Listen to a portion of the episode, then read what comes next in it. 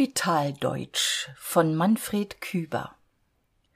Thaddäus schmachtvoll war ein deutscher dichter und besaß demgemäß zwei hemden so dass er solche wechseln konnte.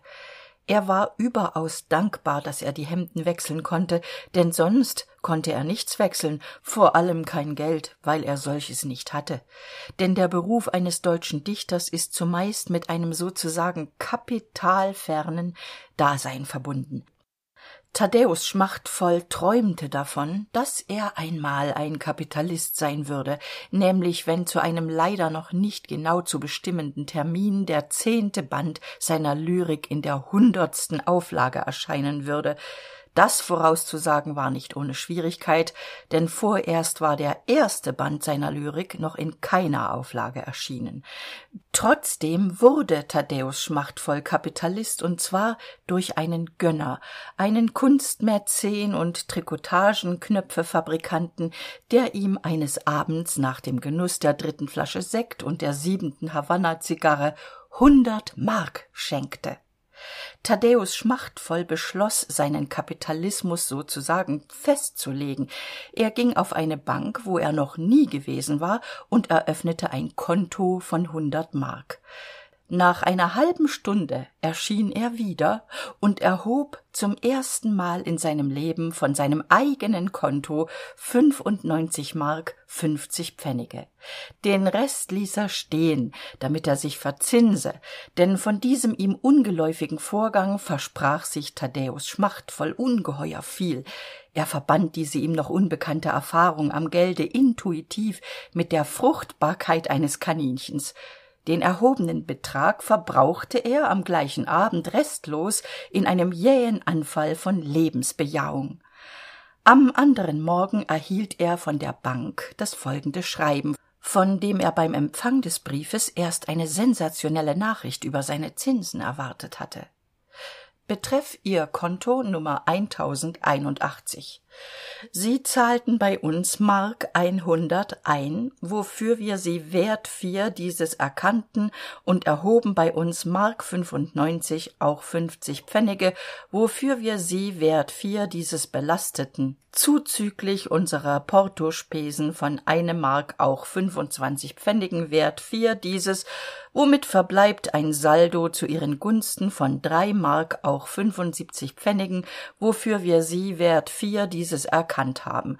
Zu obigem betreff bemerken wir dass wir künftig anfallende gebühren in gleicher weise zu ihren lasten gehen lassen werden und verbleiben ohne mehr für heute hochachtungsvoll thaddäus schmachtvoll der als deutscher dichter bisher nur die deutsche sprache gekannt hatte bekam ein nebelähnliches gefühl im kopf empfand aber einen brief einer bank als etwas neuartiges und hatte das gefühl dass er in höflicher form seinen dank auszusprechen habe. Er schrieb nicht ohne wesentliche mühe ihren brief habe ich erhalten und habe zu obigem betreff mit heißem dank ersehen dass sie mich obwohl belastet doch nach so kurzer bekanntschaft erkannt haben und dass sie wert vier dieses mit allen künftig anfallenden gebühren ohne mehr für heute hochachtungsvoll verblieben sind was ich ebenso herzlich erwidere. Nach dieser arbeit oder man kann vielleicht sagen dieser tat bemerkte thaddäus schmachtvoll noch ein zweites schreiben auf seinem frühstückstisch oder auf dem versuch eines solchen. Es war eine benachrichtigung jener behörde die kurz und treffend mit dem namen einkommenssteuerveranlagungskommission bezeichnet wird. Dieses wort von siebenunddreißig buchstaben war thaddäus schmachtvoll nicht unbekannt und er verband mit ihm keine tollen hoffnungen auf zinsen. Vorerst ersah er dass steuern nicht erhoben sondern gehoben werden denn es handelte sich um die steuerhebestelle. Diese hebestelle hatte ein band mit einer nummer und eine heberolle während thaddäus schmachtvoll bloß ein strumpfband ohne nummer besaß und eine heberolle oder andere rolle überhaupt nicht in seinem besitz hatte. Sie werden hierdurch ersucht las er nicht ohne bewunderung die laut steuerzettel fälligen sechs mark auch sechsundachtzig pfennige dem obigen finanzamt einzuzahlen widrigenfalls unverzüglich zur pfändung geschritten wird ohne aufhalt nach genannter schuldigkeit steht ihnen das rechtsmittel der berufung zu welche binnen einer ausschlußfrist von achtundzwanzig tagen von dem auf die zustellung dieser benachrichtigung folgenden tage ab bei der der einkommensteuerveranlagungskommission übergeordneten behörde diesfalls dem herrn justizminister beizubringen ist. Sie werden des weiteren aufgefordert den nachweis zu erbringen dass sie kein anfälliges kapital besitzen und keinerlei nutznießungsrechte aus liegenschaften herleiten.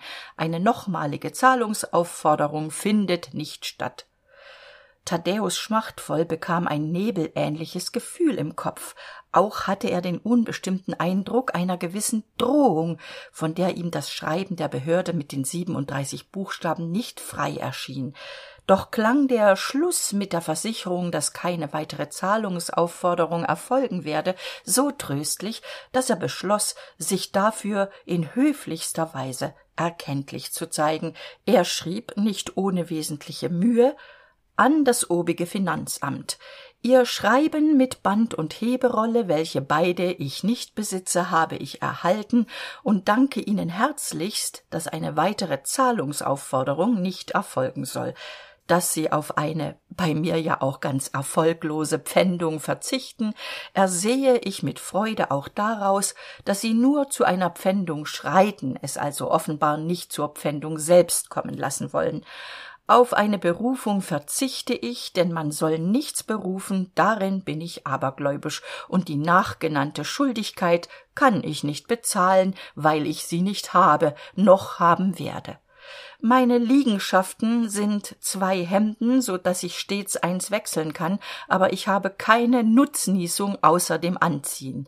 Mein kapital besteht aus drei mark auch fünfundsiebzig pfennigen womit ich nach belastung erkannt worden bin wert vier dieses und wobei man ohne mehr für heute hochachtungsvoll verblieben ist.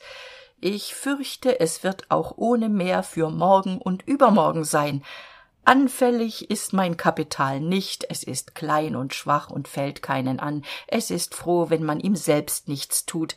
Diesfalls habe ich zu obigem betreff nichts mehr hinzuzufügen am anderen tage schrieb die bank dass sie das konto des herrn thaddäus schmachtvoll gelöscht habe da sie nicht gewohnt sei sich von ihren kunden bei ausübung ihrer geschäftsgebräuchlichkeit verhöhnen zu lassen.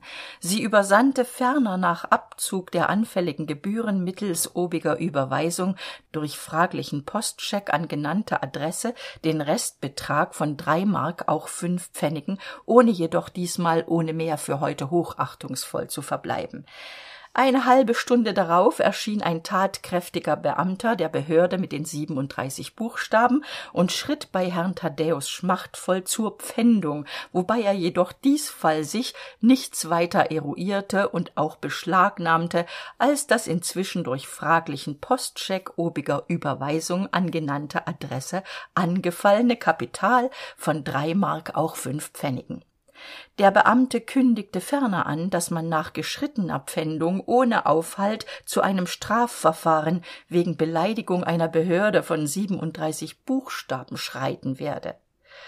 Thaddäus schmachtvoll fühlte sich schwer belastet und erkannte dass er als deutscher dichter mit einem deutsch belastet war das in seinem vaterlande diesfall sich als solches nicht erkannt werde.